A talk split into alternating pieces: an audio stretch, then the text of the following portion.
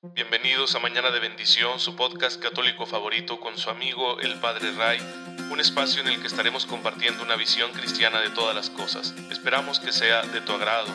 Gracias por estar aquí. Comenzamos.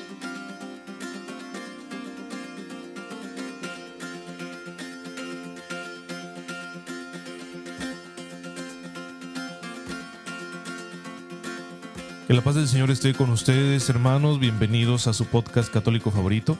Soy su amigo el Padre Ray y estamos dando inicio a esta tercera temporada de nuestro podcast. Gracias por ser parte de este proyecto en el que compartimos la palabra de Dios, la enseñanza de la Iglesia y muchas cosas más que son necesarias para nuestra vida cristiana.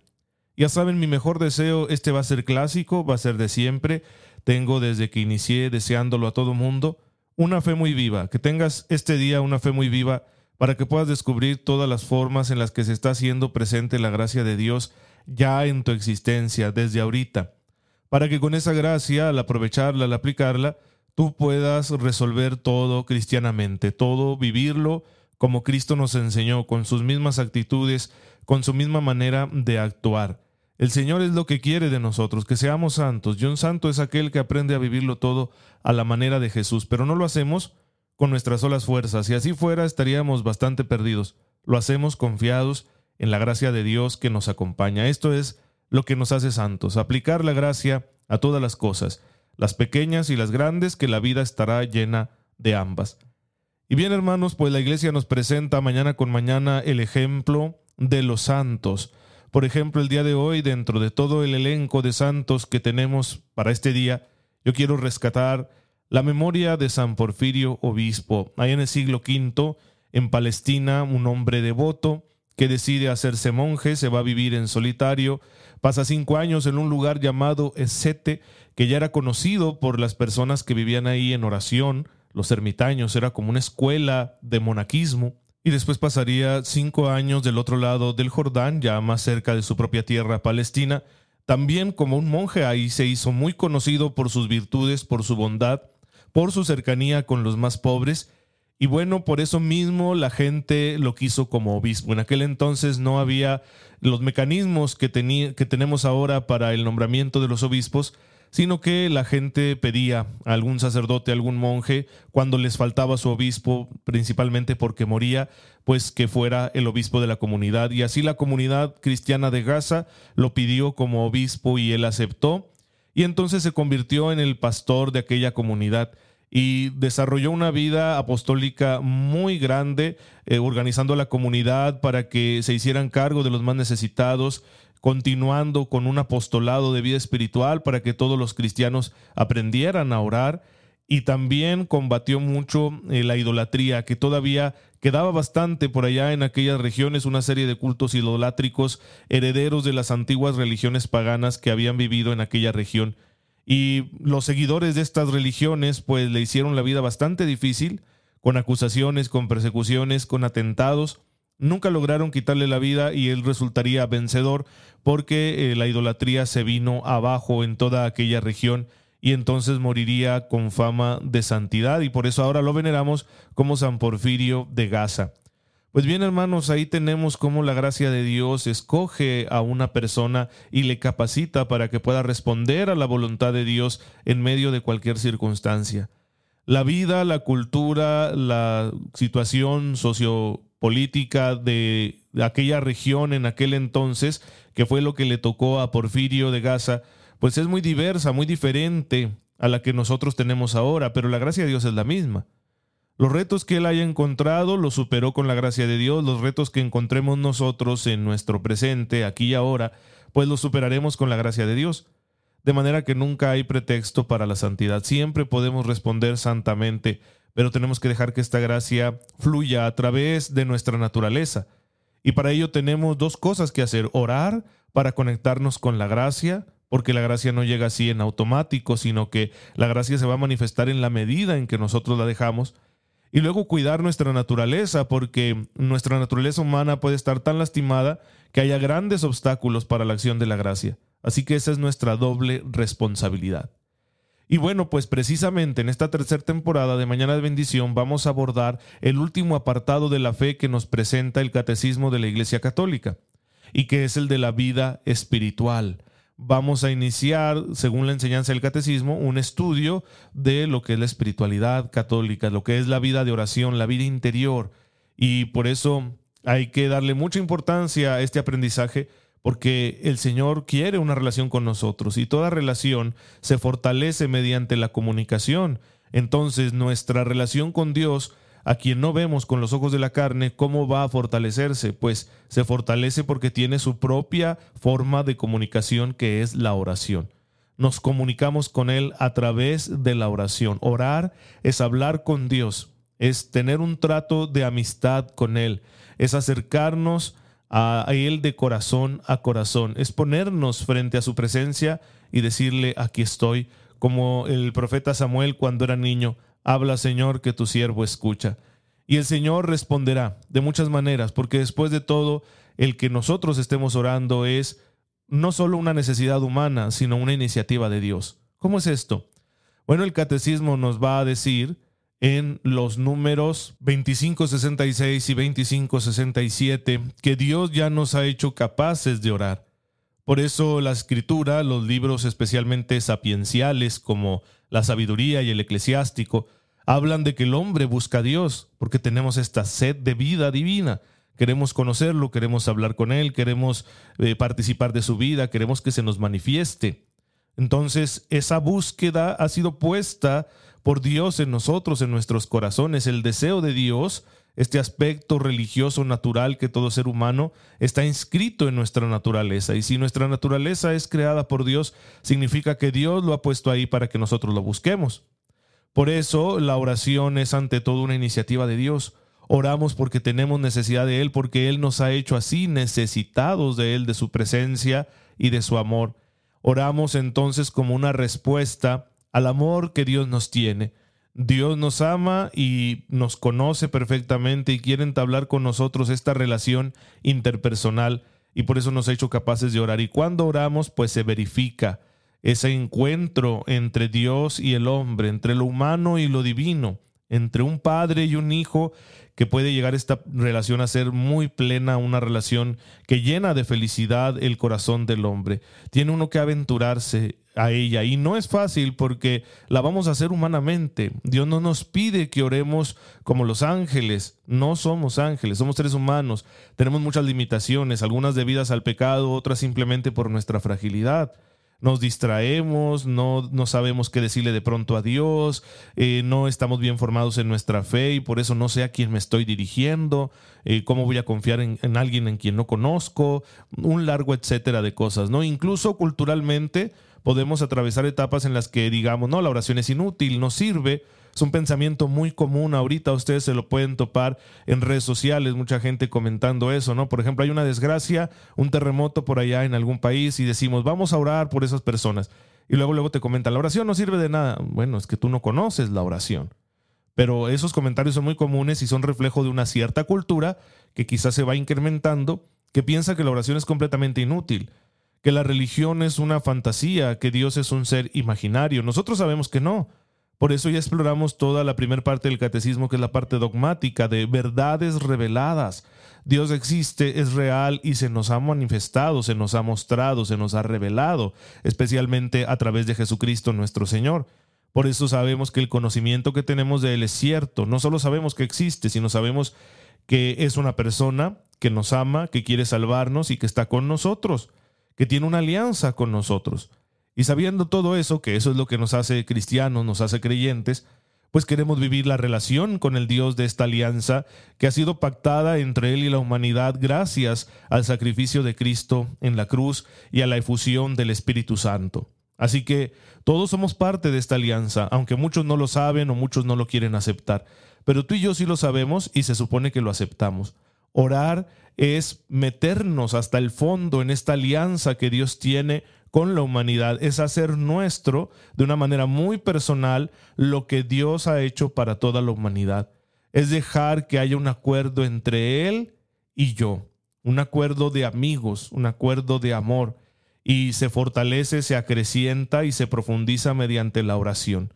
La oración es tratar a Dios como se trata al mejor de los amigos, con confianza, mostrándole lo que hay en nuestro corazón, hablando de las cosas de la vida.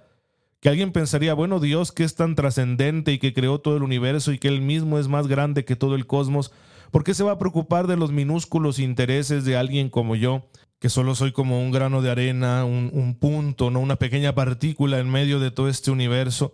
Pues miren, es que si Dios es personal y es omnipotente, Él puede tener una relación bien particular con cada uno de los seres racionales que existe.